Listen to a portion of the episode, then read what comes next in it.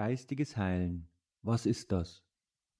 Um diese Frage beantworten zu können, erscheint es mir wichtig, erst einmal zu beleuchten, was denn eine Krankheit ist bzw. sein kann. Nun, eine Krankheit ist nicht selten eine Disharmonie von Körper, Geist und Seele. Wobei es wohl treffender heißen sollte Körper, Psyche und Seele.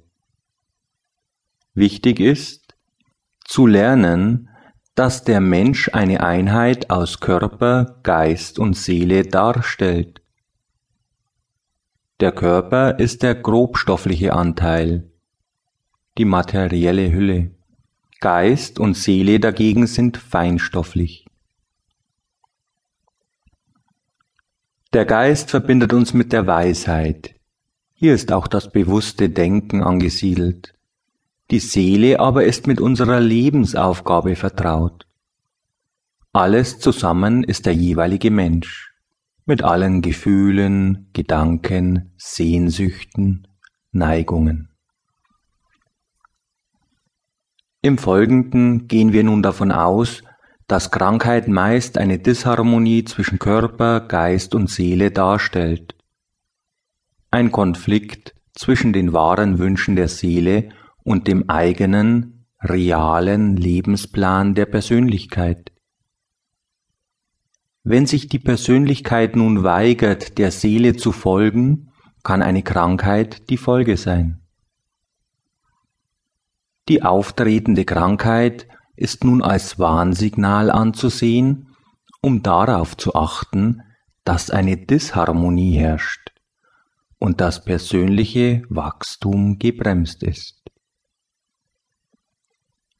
Wenn wir immer auf unsere innere Stimme hören würden, wäre es theoretisch sogar möglich, ohne Krankheiten und Schmerzen zu leben. Aber, Hand aufs Herz, wir sind beileibe nicht alle Erleuchtete, und so ist es wohl auch eine unserer Aufgaben anzunehmen und zu verstehen, dass man nicht perfekt ist. Dies jedoch anzustreben, kann kein Fehler sein.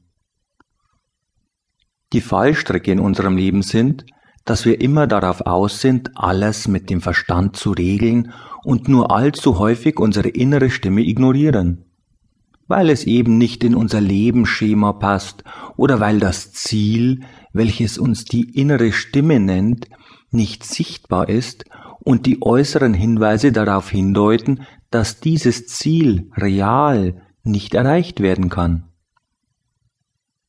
Nur allzu oft hört man dann später, Hätte ich das doch anders gemacht. Ich habe es mir ja gleich gedacht. Oder man hört die innere Stimme überhaupt nicht mehr. Dann setzt man auf diese Fehlentscheidung noch einen drauf und entfernt sich so immer mehr vom eigenen Ich, vom eigenen Weg. Dabei ist es möglich, sich körperlich völlig gesund zu fühlen, im emotionalen Bereich jedoch fängt man an zu leiden. Erkennt man dies nicht als Lernaufgabe der Seele an, können Reaktionen im körperlichen Bereich ausgelöst werden. Die erste Lernaufgabe ist es nun, die Krankheit anzunehmen und auch nach dessen Ursachen zu forschen. Ist man dazu in der Lage, so ist der erste Schritt getan. Und das ist nicht immer einfach, jedoch sollte man sich dieser Herausforderung stellen. Das Wichtigste ist, sich selbst gegenüber ehrlich zu sein, das Leben zu überdenken. So wird man unweigerlich auf Umstände stoßen, die in Disharmonie mit der Seele stehen. Geistiges Heilen geht nun verschiedene Wege, wobei zu sagen ist, dass der Heiler meist intuitiv arbeitet. Er heilt auch nicht in dem Sinne, wie man es sich unter einem Arzt oder ähnliches vorstellt. Er aktiviert und stärkt die Kräfte, welche in jedem von uns enthalten sind. Die Selbstheilungskräfte.